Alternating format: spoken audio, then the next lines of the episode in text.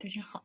欢迎收听历史老师讲机器人，向孩子参加机器人竞赛、创意编程、创意竞赛的辅导，找历史老师。欢迎添加微信号幺五三五三五九二零六八，或搜索钉钉群三五三二八四三。今天历史老师给大家分享的是，新型机器人可以充当移动电源。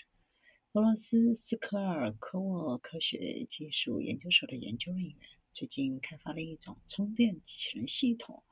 也可以说是移动电源。它可以为其他机器人在完成任务时充电。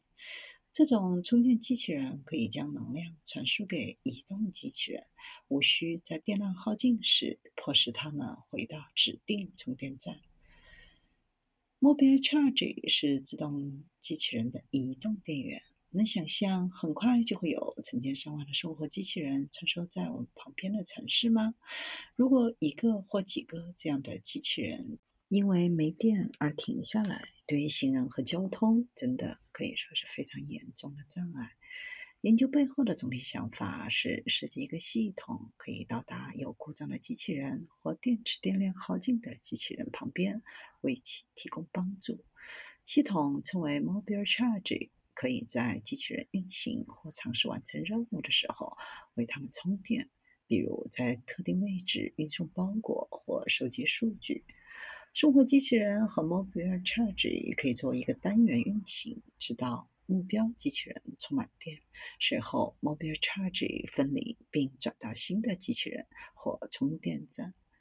空中加油可以使飞机在空中停留更长的时间，并可以在远程任务当中节省更多的燃料。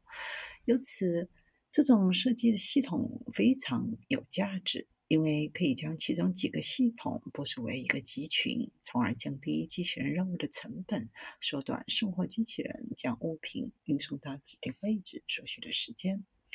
与其浪费时间去充电站，生活机器人完全可以随时参与任务。在未来，还可以创建带有集成太阳能电池板的 Mobile Charge 能量收集器。当电池接近耗尽的时候，机器人可以简单的移动到阳光充足的地方，将太阳能电池板定位在太阳上。Mobile Charge 是第一个可以在运行过程当中直接为其他自主机器人充电的机器人。最具特色的组件是 Delta Charge，该系统可以在三维中定位电极，在目标机器人位于充电器水平或垂直对齐的情况下维持通电。当机器人在石头或其他物体上运行的时候，或者当机器人的配置不允许处于有利位置来进行充电的时候，就可以使用这种充电方式。计算机视觉系统在检测近距离电极错位方面不如触觉系统有效。Delta Charge 具有先进的触觉感知，它是基于高密度压力传感器。研究人员还开发了一种卷积神经网络，可以评估 Mobile Charge 上的电极与需要充电的机器人上电极之间的错位角度。算法在一系列由一百个点组成的触觉模式上进行了训练。团队在一系列测试当中对卷积神经网络进行评估，发现它可以通过分析压力数据来测量电极错位的角度、垂直和水平值，准确率分别为九十五点四六、九十八点二和八十六点九。这意味着机器人充电系统能够将自身连接到各种不同配置的机器人上，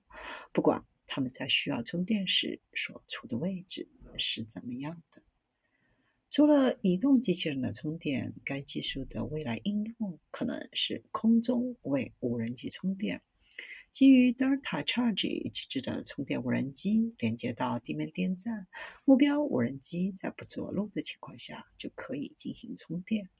创新的自主船舶和带有电动机的游轮也可以在航行期间使用提出了概念进行充电。